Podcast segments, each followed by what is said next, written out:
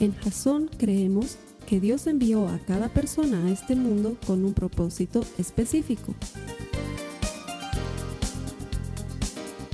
Nuestra misión es ayudarte a que tengas una relación personal con Jesús y a través de ella encuentres ese propósito para tu vida.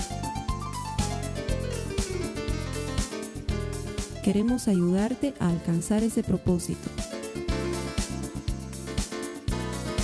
Es nuestra oración que este podcast te ayude a tener visión, a tener jazón. Buenas noches, bienvenido a uno de nuestros servicios en Jazón en línea. Esto que hemos preparado para ti lo hacemos convencidos de que podemos ayudarte a desarrollar una relación personal con Jesús para que por medio de esa relación encuentres el propósito que Dios tiene para tu vida. Todos venimos a este mundo con un propósito. Nadie está aquí por casualidad.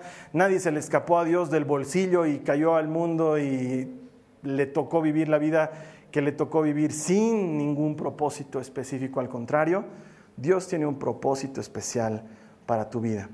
Él no está jugando a las escondidas, no es un misterio ese propósito. Él quiere que lo descubras porque cuando vives una vida con propósito, tu vida es completamente diferente. Estamos seguros que cuando encuentres el propósito de Dios vas a encontrar la vida abundante que Él tiene preparada para ti, porque todo el que encuentra a Dios encuentra vida. Estamos en medio de una serie que se llama Yo Soy Jesús, estamos estudiando eh, cuatro de las siete veces en las que Jesús dice yo soy y añade algo más en el Evangelio de Juan y es una serie muy poderosa. Así que te doy gracias por haberte conectado. No estás aquí por casualidad. Estoy seguro que el mensaje que Dios tiene para ti hoy te va a hablar de forma específica. Y a las personas que vienen aquí los domingos, siempre les digo lo que creo que es la mayor verdad del mundo. Por alguna razón, a Jasón solamente viene gente linda. Y quiero darte gracias por venir el domingo, porque creemos firmemente que a la iglesia uno tiene que venir porque quiere y no porque tiene que venir. Es algo que uno disfruta y no algo que uno hace por obligación. Pero estoy seguro que si te das vuelta a tu costado o delante o detrás de ti, vas a encontrar algún churro o alguna churra, porque por alguna razón solamente gente linda viene en Jazón. Ayúdame por favor, date una vueltita y fíjate. Te, te aseguro que solamente gente linda viene en Jazón. No sé por qué, sigo diciéndolo cada domingo, inviten feos, también son bienvenidos. De hecho, hay unas cuantas sillas vacías, deben ser de esos hermanos feos que no los quieren en otras iglesias.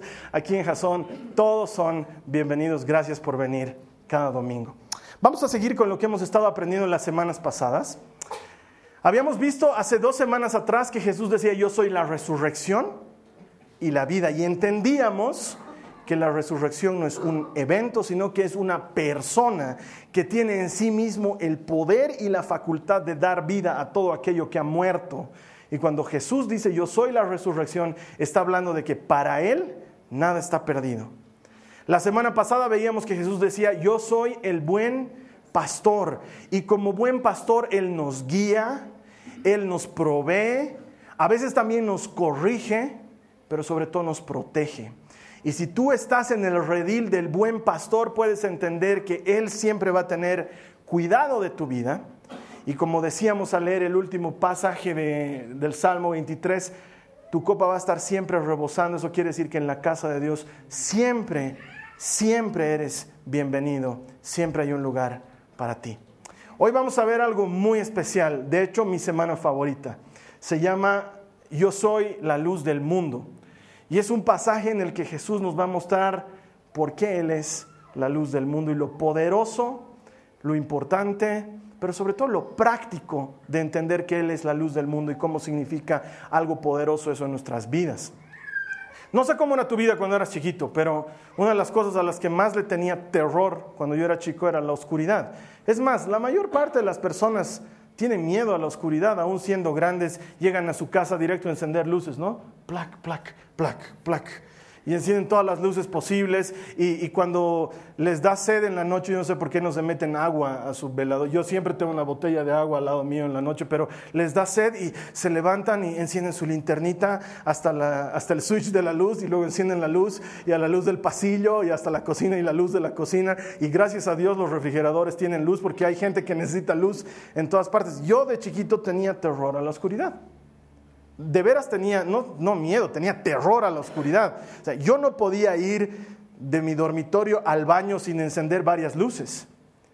Hasta que creciendo un poco más, ese temor a la oscuridad se volvió más bien un temor a muchas cosas. Tenía temor a morirme, tenía temor a que me quede solo en mi casa.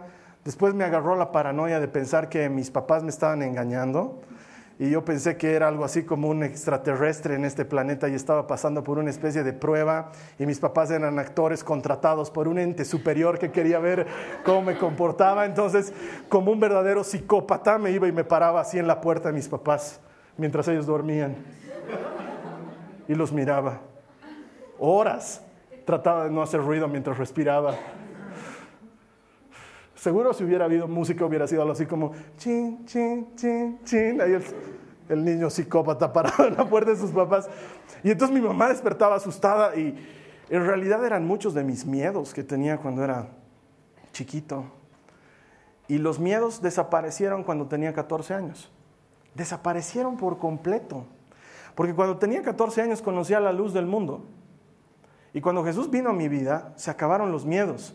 O sea, si mis papás me estaban engañando y estaban en una confabulación interestelar para ver si me portaba bien, ¿mi qué? Yo dormía tranquilo en mi cama porque sabía que estaba en las manos del mejor cuidador del mundo. Eso cambió mi vida por completo. Cuando la luz del mundo viene a tu vida, no hay manera de que la oscuridad le gane. Ni siquiera las tinieblas más densas pueden ganarle a la luz más tenue y más débil, porque en cuanto enciendes un poquito de luz, desaparecen las tinieblas.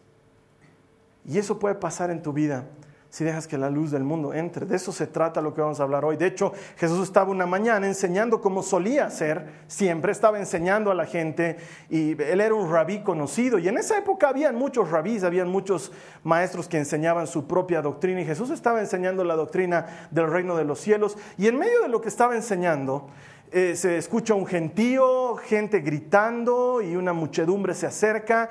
Y Jesús está hablando, pero seguramente se ve interrumpido porque lanzan a sus pies una mujer que me imagino ha debido estar semidesnuda, probablemente cubierta con una sábana o con algún trapo, porque los que la llevaron decían que acababan de encontrarla en pleno acto de adulterio.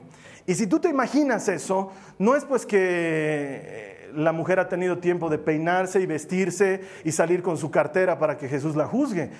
La han sacado de donde estaba, probablemente una cama, y arrastras y con lo poco que tenía encima la llevaron a los pies del maestro y se acercaron a él y quisieron tenderle una trampa y le dijeron, hemos encontrado a esta mujer en pleno acto de adulterio. Y curiosamente nos traen a la mujer, pero no nos traen al hombre, porque hasta donde yo sé, para cometer adulterio se necesita alguien más pero solamente estaba la mujer.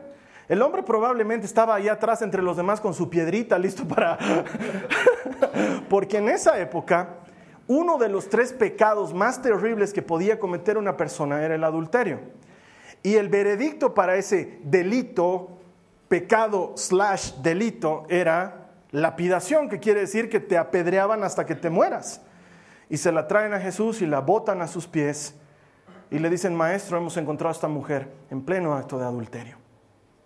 Y la mujer está ahí, humillada, atemorizada, sabe que su vida está en peligro. No estoy muy interesado en saber si su oficio era o no el de meterse con hombres. Estoy interesado en lo que le está sucediendo en ese mismo instante.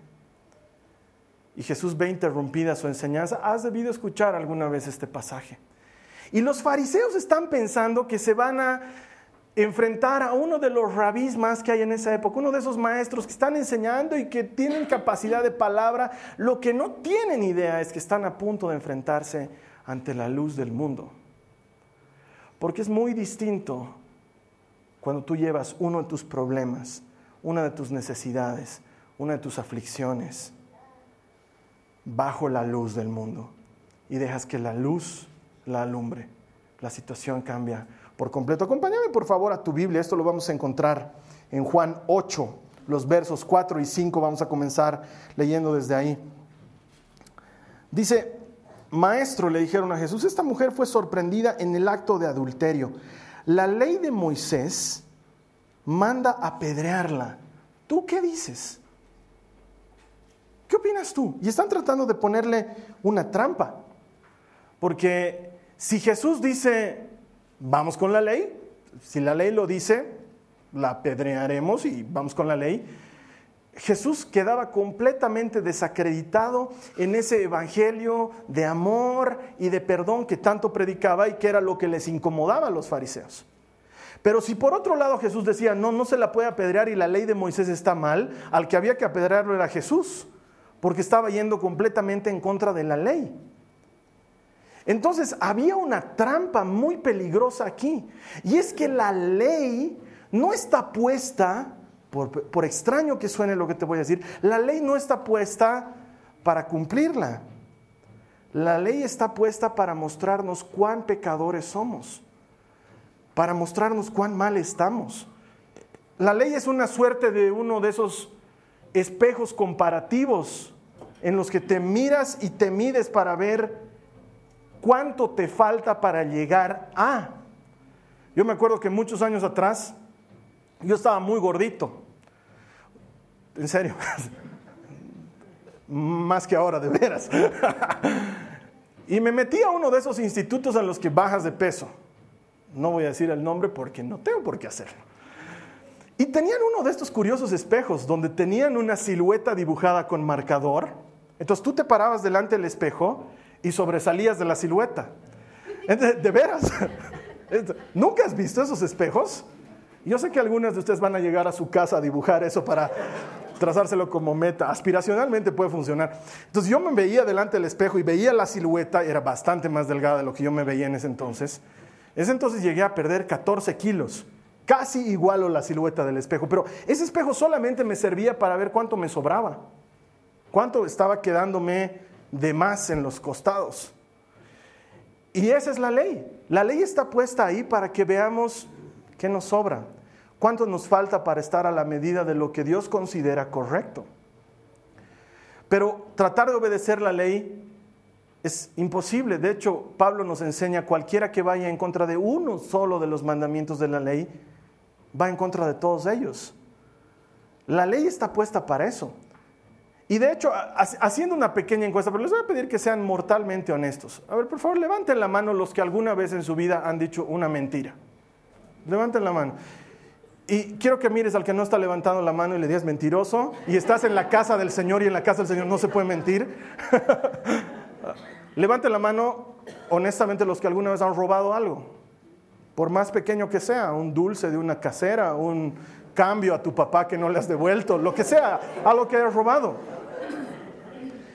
Levanten la mano, yo sé que esto es más feo y que tal vez sea más difícil, pero levanten la mano los que alguna vez han mirado a alguien, hombre o mujer, con deseos malos. Ya sea deseos de, o deseos de matarlo también, algún tipo de deseo, levanten la mano. Los que no, ya les dije, pueden quedarse ahí puliendo su aureola, voy a hablar con gente normal. Pero si te das cuenta, por esta pequeña encuesta que acabamos de hacer, somos unos mentirosos, ladrones, adúlteros. Bienvenido a Jason, donde nos encanta hacerte sentir bien respecto a ti mismo. Delante de Dios hemos fallado. Delante de Dios hemos pecado. Él es demasiado santo como para que esté con nosotros. Nosotros hemos fallado y hemos pecado y hasta que no reconocemos que hemos pecado, no entendemos que necesitamos un Salvador. Hasta que no reconoces y entiendes que tienes un problema, no buscas la solución. La ley está puesta ahí solamente para que entendamos que necesitamos ayuda y para nada más porque necesitamos reconocer y entender que hemos pecado y que estamos mal, que alguien nos tiene que sacar de nuestra condición. Lo increíble de todo esto es que la luz del mundo trae gracia. Mira lo que dicen los versos a continuación. Versos, voy a leer desde el 6 al 8, dice en el mismo Juan 8, por favor, dice, Jesús se inclinó y escribió con el dedo en el polvo. Como ellos seguían exigiéndole una respuesta, él se incorporó nuevamente y les dijo, muy bien, pero el que nunca haya pecado, que tire la primera piedra. Luego volvió a inclinarse y siguió escribiendo en el polvo. Seguramente has escuchado muchas cosas sobre este pedacito del Evangelio, el gran misterio de qué estaba escribiendo Jesús en la arena. Y probablemente también has escuchado que muchos aseguran que probablemente estaba escribiendo los pecados de los que estaban allá adelante. Y, esto no es sacado de las, de las nubes y jalado de los pelos, tiene toda una razón de ser. Eh, la palabra griega que se traduce por escribir se pronuncia grafín, pero la palabra que se utiliza en este pasaje es catagrafín, que literalmente significa escribiendo algo en contra de. Los últimos estudios de los últimos escritos encontrados, los más antiguos, porque los investigadores siguen desenterrando y siguen buscando, han encontrado pergaminos muy, muy antiguos, de prácticamente unos cientos de años antes de Jesús, en los que se halla esta palabra catagrafín. Entonces, es muy probable que Jesús, siendo Dios, conocía los corazones y las intenciones de esta gente y estaba escribiendo eso. Porque no hay ninguna razón por la cual la Biblia nos tenga que contar este detalle que es minúsculo en relación a lo que realmente está pasando ahí. Es como que nos digan, vinieron, trajeron una mujer en adulterio, Jesús, ¿qué hacemos? La apedreamos y Jesús les dijo, el que no tenga pecado, que lance la primera piedra y luego empezó a sacarse basurita de entre los dientes. Podía haber hecho algo así, ¿no es cierto? O sea, finalmente me estaban haciendo perder mi tiempo. Podía estar así Jesús, pero no, se puso a escribir algo en la arena. Porque probablemente él, él podía ver algo que nosotros no estábamos viendo. Y luego les dijo, aquel que nunca haya cometido pecado. Pero en el contexto de lo que está escrito, lo que literalmente significa es aquel que nunca haya pecado ni haya tenido ganas de pecar. Ese que le lance la primera piedra. Entonces, comenzando por el adúltero que estaba escondido allá atrás, no, pues no ve porque las ganas y todo a él ya ese rato se le pasaron y suelta la piedra. Y dice que desde el mayor hasta el más pequeño fueron dejando sus piedras y se fueron yendo uno por uno. Se fueron todos. Obviamente quedó gente allí, la gente que no tenía que ver con el apedreamiento, la gente que estaba siendo parte de la enseñanza de Jesús. Y quedó tirada la mujer en el piso. Y los versos 10 al 11 Jesús le dice, se incorpora de nuevo y le dice a la mujer, ¿Dónde están los que te acusaban? ¿Ni uno de ellos te condenó? Ni uno, Señor, le dijo ella. Yo tampoco, le dijo Jesús. Vete y no peques más. Y si te das cuenta, Jesús no le dice, mira, nadie te ha condenado. Yo soy Jesús, estaba escribiendo algunas cositas ahí en el piso porque sé lo que está pasando en los corazones de la gente y y sé que tú has tenido problemas desde chiquita porque nunca tuviste papá, entonces siempre te ha faltado amor de padre. Y sé que por eso entonces andas buscando siempre una figura masculina que te cubra. Eh, sé que es difícil, entonces te quiero pedir una cosa. Haz lo posible por no meterte con hombres casados. Es lo único que te pido. No le dijo eso, le dijo, vete y no peques más. Jesús no te dice, mm, sé que estamos pasando por una situación económica difícil y todo el mundo anda en esto, entonces trata de no robar tanto, o por lo menos no te hagas pescar. No, Jesús dice, vete y no peques más.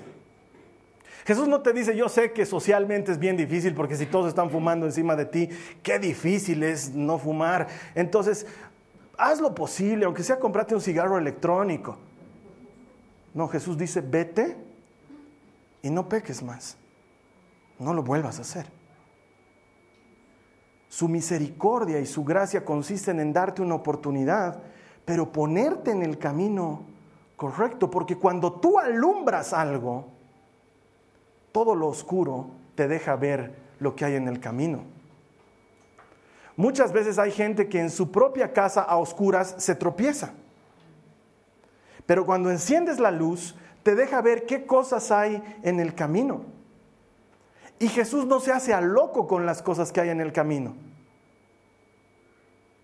La luz del mundo te muestra que hay perdón y hay gracia, pero también hay justicia y te dice, no lo vuelvas a hacer. ¿Tú te imaginas el miedo que tenía esta chica?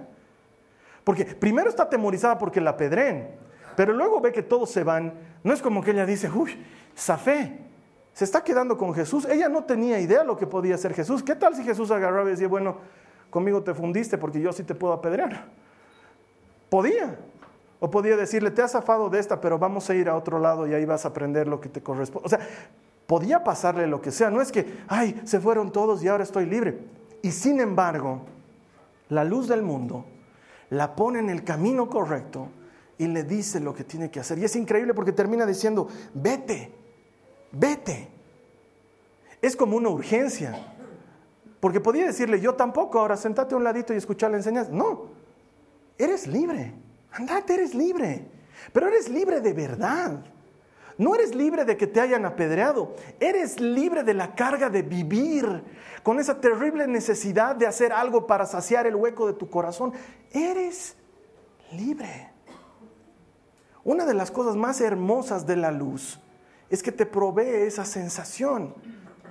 Las personas que tienen miedo a la noche o muchos de nosotros sentimos que la noche es muy larga y que ojalá amanezca, o cuando has estado cuidando a algún enfermo, tu agua se ha enfermado o tu esposo, tu esposa ha estado enfermo, lo único que estás esperando es que sea de día.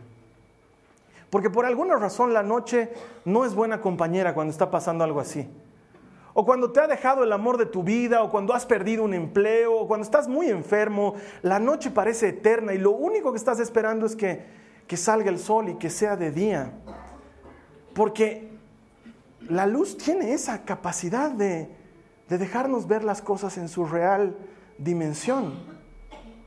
Cuando yo era chiquito y tenía miedo a la oscuridad, una de las cosas feas era que hasta el muñeco más lindo parecía una cosa grotesca delante de mí en mi dormitorio. Eh, es así cuando eres chiquito, pero cuando sale la luz, vuelves a ver que sigue siendo el mismo peluche de siempre. Y eso es lo que hace la luz del mundo sobre nosotros. Alumbra y la gracia también te muestra el camino correcto. Y viene y te dice las cosas como son, porque Jesús no se hace loco con el pecado, pero tranza con el pecado como solamente Él puede hacerlo, pagando por Él. Y entonces te dice, ok, no hay deuda, pero no lo vuelvas a hacer. La luz del mundo tiene el poder para hacer eso. Y finalmente, en el verso 12, Jesús habló una vez más al pueblo y les dijo, yo soy la luz del mundo. Si ustedes me siguen no tendrán que andar en la oscuridad porque tendrán la luz que lleva a la vida. Es increíble. Porque de hecho parece otro pasaje, si te das cuenta, por cómo lo divide la Biblia, no sé cómo está en tu Biblia, pero cuando escribieron la Biblia no había subtítulos. Juan no puso subtítulos a los pasajes, Juan escribió todo de corrido.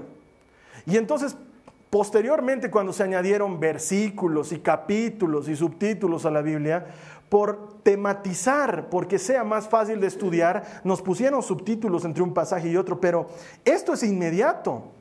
Del versículo 11 al versículo 12 no pasa ni un segundo. Jesús probablemente la toma de los hombros y le dice, yo tampoco te condeno, vete y no vuelvas a pecar. Y se da la vuelta a aquellos a los que les está enseñando y la chica sigue ahí todavía y les dice, yo soy la luz del mundo. Y la chica está escuchando esto, es, son palabras de ánimo para ella y para todos los que están viendo lo que ha pasado, porque los que están ahí sentados han debido estar con la pipoca en la boca, ¿no? Porque no han debido entender bien todo lo que estaba pasando. Una multitud, claro, tú estás con tus pipoquitas escuchando la enseñanza de Jesús y, de repente traen una mujer y la tiran y tú estás, ya estás masticando lento y lo ves a Jesús y te quedas y de repente se da la vuelta y te mira y te dice, yo soy la luz del mundo. El que me tiene a mí nunca más andará en tinieblas. Y empieza a darles esperanza y ánimo, comenzando por esta chica y pasando por todos los que están ahí. Porque cuando la luz del mundo viene a tu vida, toda oscuridad desaparece. Cuando la luz del mundo se acerca a ti, todas las tinieblas desaparecen. Es más, esa es una de las razones por las que nosotros como cristianos hacemos tanto énfasis en la alabanza y en la adoración, porque cuando vienes a la iglesia y pasas un tiempito con Jesús, por alguna razón adquieres real dimensión de las cosas. Pasando tiempo con Él te das cuenta que Él había sido enorme y que tu necesidad había sido chiquitita. Te das cuenta que Él había sido gigantesco y tu enfermedad había sido una pipoca a su lado. Te das cuenta que Él había sido brillante y poderoso y que tu pecado había sido sucio y pequeño y que delante de Él no significa nada. Porque Él puede perdonar todo, Él puede restaurar todo, Él puede levantar todo, Él puede llamar a la vida todo. Él es la luz del mundo. Y alguien ahí debería decir amén. O me voy a predicar a otra iglesia. Solamente Él puede hacer eso. Si te das cuenta, la luz del mundo está brillando sobre esta chica. ¿Dónde están los que te condenaban? Y, la chica no ha tenido tiempo de fijarse. Está pues acurrucada ahí esperando que le llegue la pedrada. Porque quién sabe, de todas maneras le llegaba la pedrada. El que no tenga pecado, que tire la primera piedra, ¡pum! Podía llegarle. Ella no tiene idea, ¿no? Entonces está acurrucada ahí en el piso. Entonces Jesús, Jesús la ayuda a incorporarse y le dice, ¿dónde están los que te acusaban? No queda nadie. Entonces ella se ha debido secar las lágrimas y el barro de la cara de haber estado tirada en el piso y mira a su alrededor y le dice, nadie, Señor. Y cuando Él le dice, yo tampoco te condeno, deja de ser la luz del mundo y se transforma en la luz de su vida. Es completamente distinto. Porque cuando Jesús viene a ti, Él deja de ser la luz del mundo y se transforma en la luz de tu vida. Yo lo conocí cuando tenía 14 años. Y nunca voy a olvidar ese día en el que le conocí. Pasaron una semana hablándome de él, pero hubo un día en esa semana en que dejó de ser la luz del mundo y se transformó en la luz de mi vida. De repente abrí los ojos y solo tenía 14 años. Y el mundo tuvo sentido para mí a esa edad. Ya no era la luz del mundo, era la luz de mi vida. Ese día llegué a mi casa y no tenía miedo de apagar la luz. No tenía la necesidad de ir a pararme como psicópata a la puerta de mis papás para verlos si respiraban o si el programa fallaba y les daba alguna chiripiorca en su cama. No sentía ese vacío adentro. Un par de años más tarde mis papás pensaban que se me iba a pasar. Había sido scout, había sido tecondista, había sido nadador, había sido todo. Y esperaban que deje de ser cristiano, pero no podía. La luz estaba iluminando mi camino. La luz seguía ahí. Es la clase de luz que no se apaga. Tengo casi 24 años de ser cristiano. La luz no ha faltado un solo día. No ha habido un solo día de corte. Servicio ininterrumpido. Porque ha dejado de ser la luz del mundo y se ha transformado en la luz de mi vida. Entonces muchas veces me pasa, no es que no tengo problemas, tengo problemas asquerosos. Y entonces meto mis problemas debajo de la luz del mundo. Y le digo, déjame entender, Señor. Muchas veces me meto en líos yo solito por burro, porque peco, porque no soy el mejor. Y en ese momento le digo, Señor, brilla, mostrame lo que no estoy sabiendo distinguir. A veces tengo que tomar decisiones difíciles, decisiones que van a afectar a muchas personas. Y le digo, Señor, alumbra, porque yo no puedo, no puedo tomar esta decisión sin saber lo que viene por delante.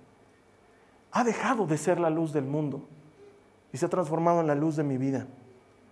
Jesús es la luz del mundo porque sigue siendo esperanza para otros hoy. Pero Él no quiere ser la luz del mundo y quedarse en eso, Él quiere ser la luz para tu vida. Quiere alumbrarte ahí donde nadie más se anima a meterse.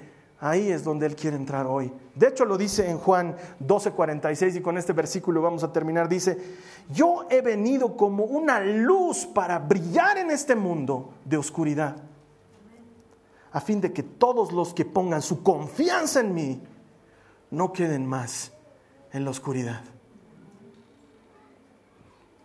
Tal vez te pasa que hay días que amaneces y lo ves todo oscuro.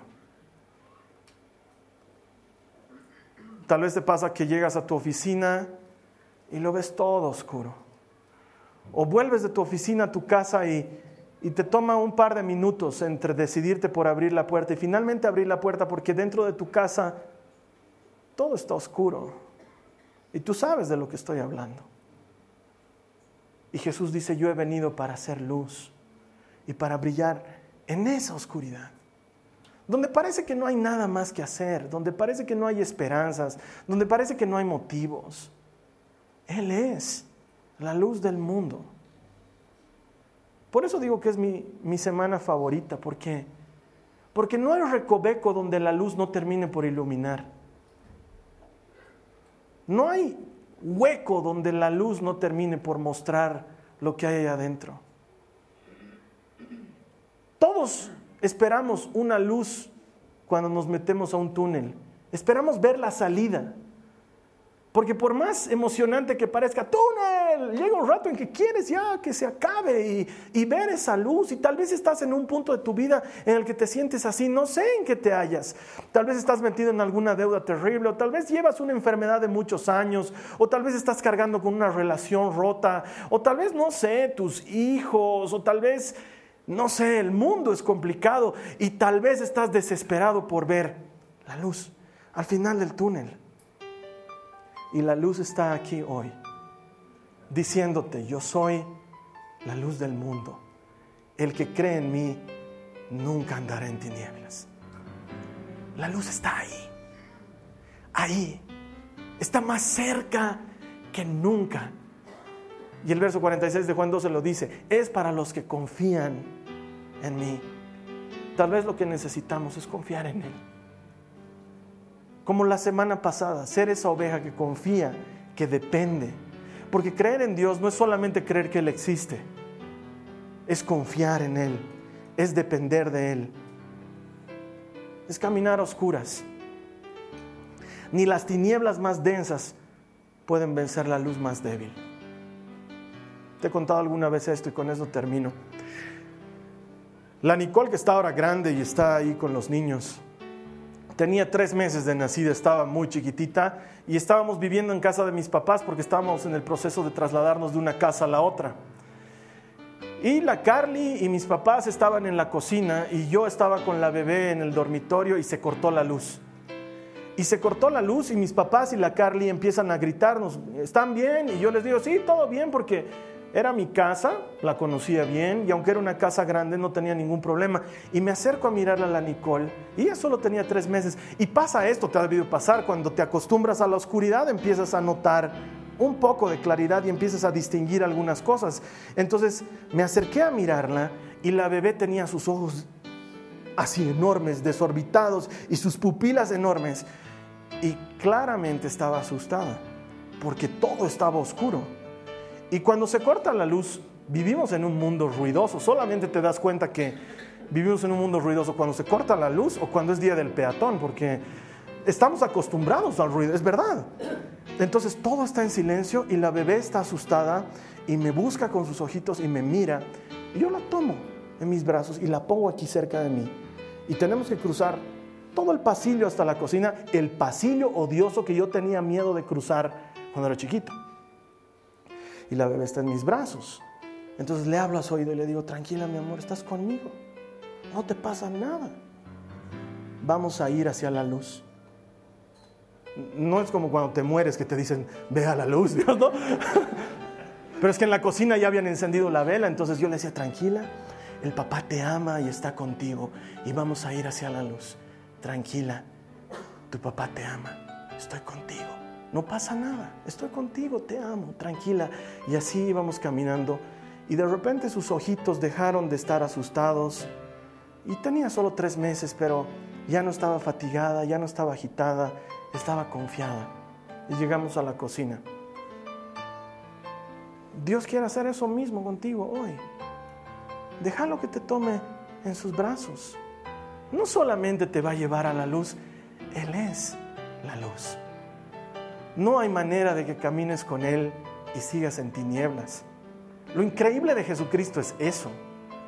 Lo increíble de Jesucristo es que ni siquiera necesitas decir, elijo dejar de pecar, ay, pero cuántas ganas tengo. es que la luz del mundo te muestra lo mugre que es hacer lo que hacías antes. Porque cuando estás con Él, todo lo demás adquiere su real dimensión. Te voy a invitar a que te dejes abrazar por la luz del mundo. Lo que vamos a hacer a continuación es una oración muy sencilla. En esta oración tú le vas a invitar a Jesús a que ilumine esas partes oscuras de tu vida y que te diga, como le dijo esta mujer, yo tampoco te condeno y que te dé una oportunidad para ser libre. Si tú quieres hacer esto conmigo, es muy sencillo. Ahí donde te encuentres conectado, ora conmigo y dile al Señor, Señor Jesús, te pido perdón de mis faltas y te doy gracias por querer iluminar mi vida. Señor, te pido que seas la luz del mundo sobre mi vida, que dejes de ser la luz del mundo y que que te transformes en mi luz personal. Alumbra hasta los rincones más oscuros de mi vida y ayúdame a vivir una vida conforme a lo que tú tienes preparado para mí. Creo que si camino contigo, nunca más caminaré en tinieblas. Te doy gracias, Jesús. Si tú has hecho esta oración muy sencilla, la Biblia promete que Dios está recibiendo en su reino. Esto no es algo que físicamente ocurre, es algo que sucede espiritualmente, pero te puedo garantizar que todo el que encuentra a Dios encuentra vida. Esa es su promesa. No hay nadie que lo busque y salga sin recompensa. Te doy gracias por haber estado conectado hoy con nosotros. La siguiente semana vamos a terminar esta serie. Vamos a ver una de las declaraciones más de Jesús cuando Él dice yo soy y vamos a ver lo que el Señor Jesús tiene preparado para ti. Quiero verte aquí la siguiente semana. En tanto, que el Señor te bendiga y muchas gracias.